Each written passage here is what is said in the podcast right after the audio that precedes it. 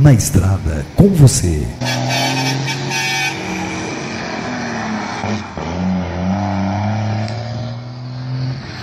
Olá, meu amigo caminhoneiro, aqui é a Valéria e a Fernanda. Estamos aqui de novo em mais um episódio do podcast Na Estrada com Você, que é uma série sobre caminhoneiros.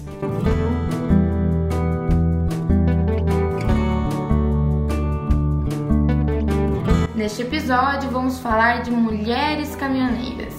De acordo com a Confederação Nacional de Transporte, a CNT, o número de mulheres caminhoneiras no Brasil ultrapassa 176 mil e apesar de parecer muito, os dados indicam que o índice representa apenas 0,3% da quantidade total de caminhoneiros no Brasil. Isso significa que os outros 99,7%, ou seja, uma brutal maioria, são homens.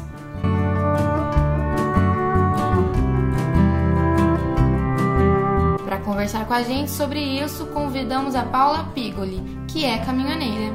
Ela é de Aguaí, São Paulo, está na profissão há 20 anos e vai contar como é ser uma mulher num ramo que é majoritariamente masculino. Muito obrigada, Paula, por participar. Conta pra gente, como você se tornou caminhoneira? Meu pai é motorista de ônibus, né? A vida inteira, a vida dele foi ônibus.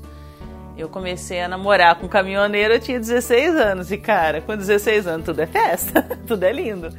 E logo em seguida, com 19 anos, eu casei com ele, vamos pra estrada, né?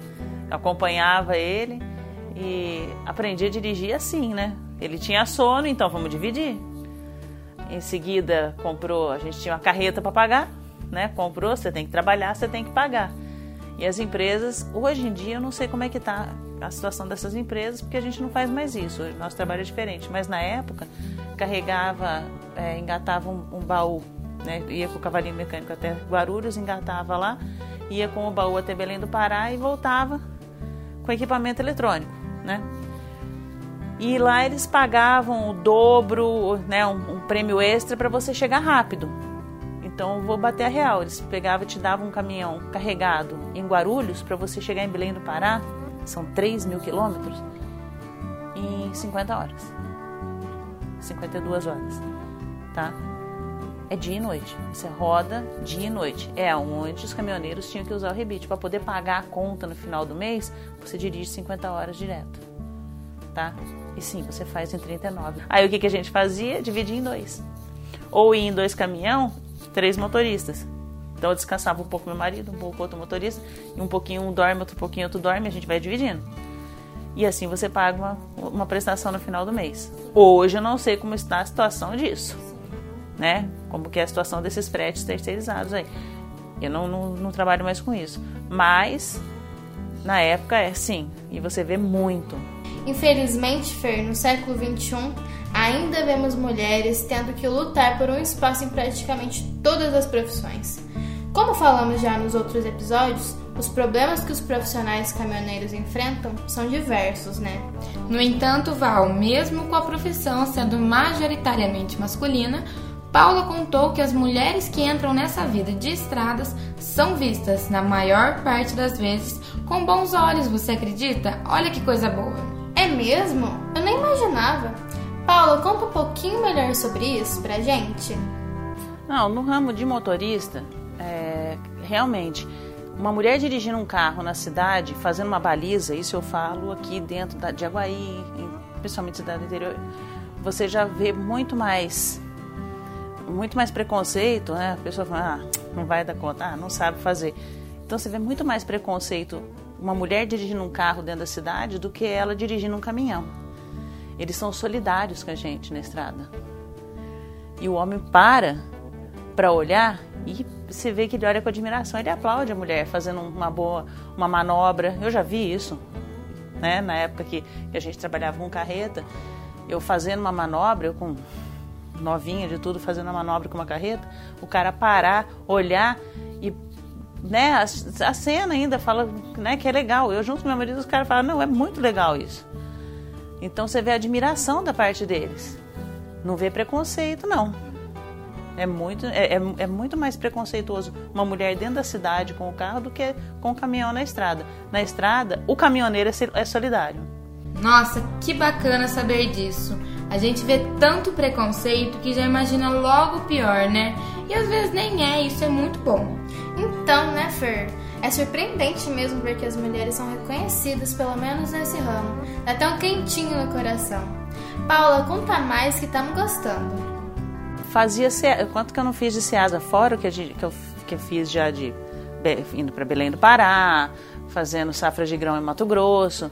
Eu, eu, trabalhei muito com Ceasa, às vezes que eu precisei fazer, porque fazia mais a linha aqui na região, né? Quando eu precisava ir para o Ceasa, é, quantas vezes que não chegava ali, o pessoal para e olha, você não vê eles olhar para você com descaso. Inclusive pelo trabalho de Ceasa, é tudo no braço, né? O Ceasa é o entreposto né, comercial lá de São Paulo. É a, é, é a central de abastecimento lá de São Paulo.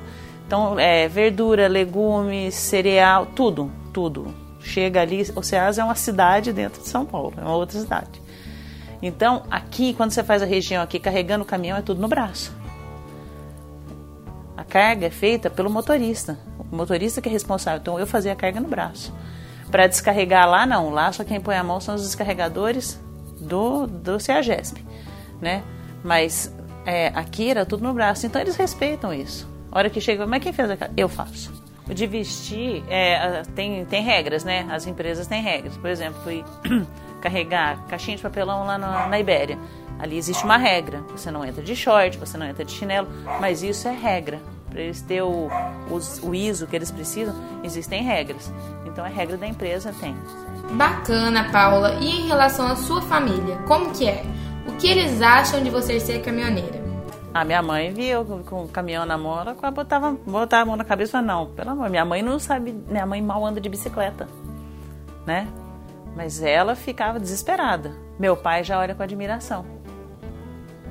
Entendeu? Meu pai já olhava com admiração. O meu sogro, por exemplo, ele com duas filhas mulheres, né? Ele, ele não, não, não via isso nelas. E ele tinha a paciência de parar e de me ensinar. Falar comigo, de me ensinar. Às vezes com mais paciência do que ele falava com os filhos. Com os filhos homens que ele, ele treinou para isso. Mas sim, a família olha com admiração. Tinha minha mãe que ficava com medo, mas admira, admira. Nossa, muito gostoso esse apoio vindo de casa, né? Mesmo com a mãe tendo medo, coitada, porque não deve ser fácil para ela.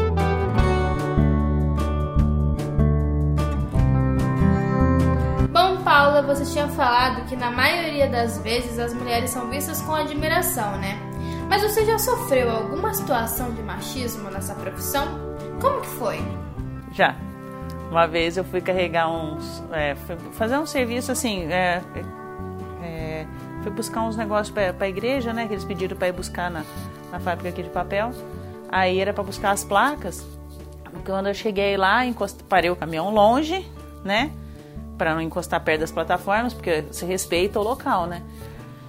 Então, enquanto eu passei pela portaria, tá lindo, dei a volta, encostei lá, fui lá e conversei com o rapaz: olha, eu vim buscar umas placas aqui, né? Que foi feita a doação.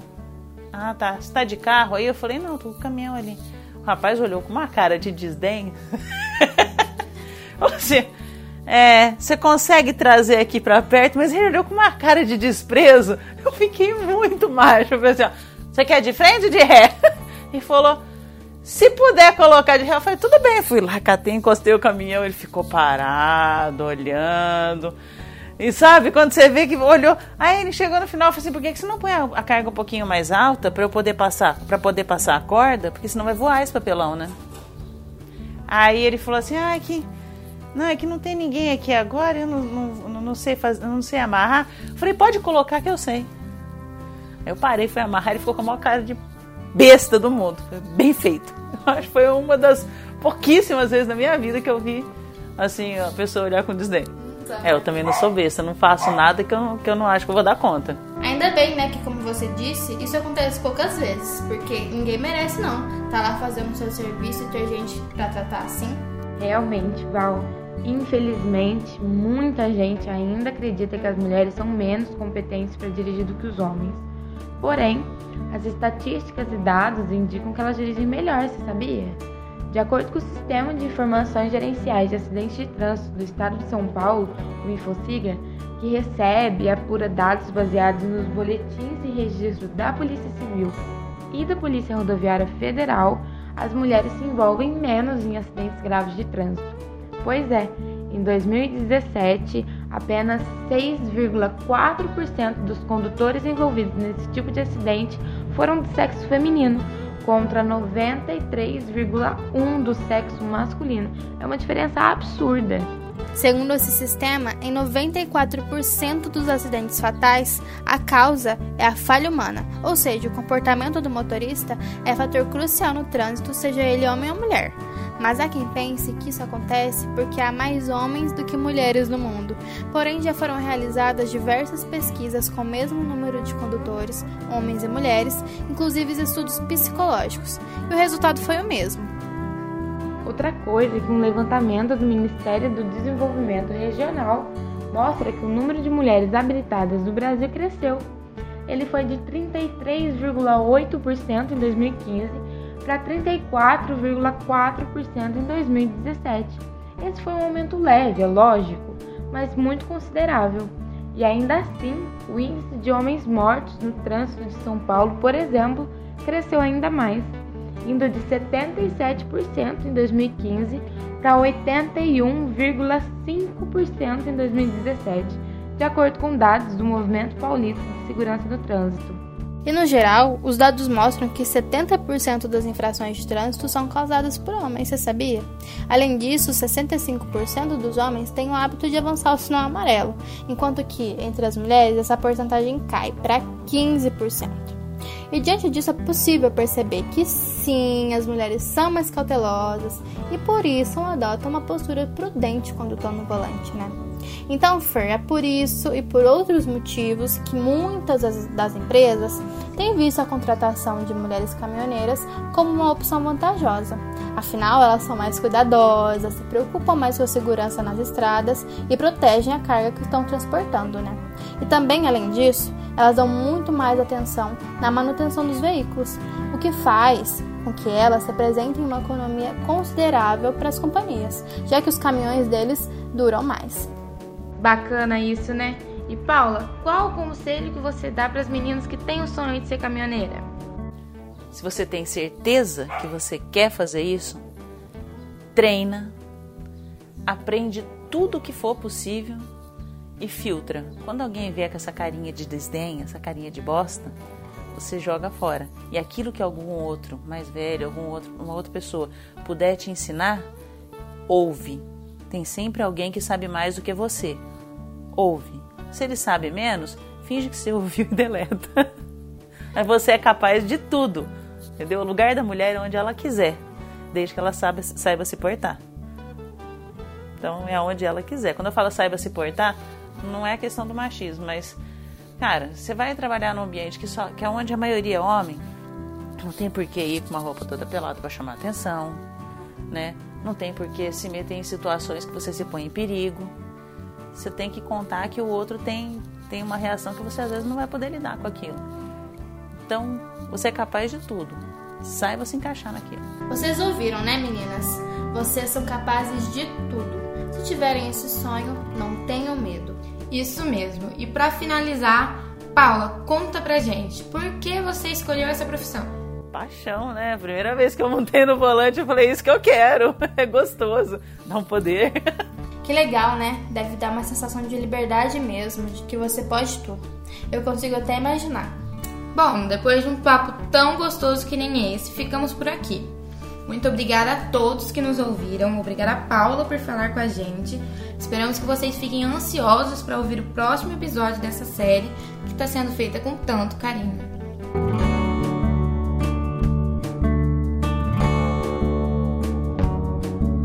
Podcast produzido como um projeto experimental com uma exigência para obtenção do título de bacharel em jornalismo. Pesquisa, roteiro e produção Fernanda Gonçalves e Valéria Viana. Edição: Angelino Júnior. Orientação e supervisão: Professora mestre Maria Isabel Braga Souza. Unify 2020.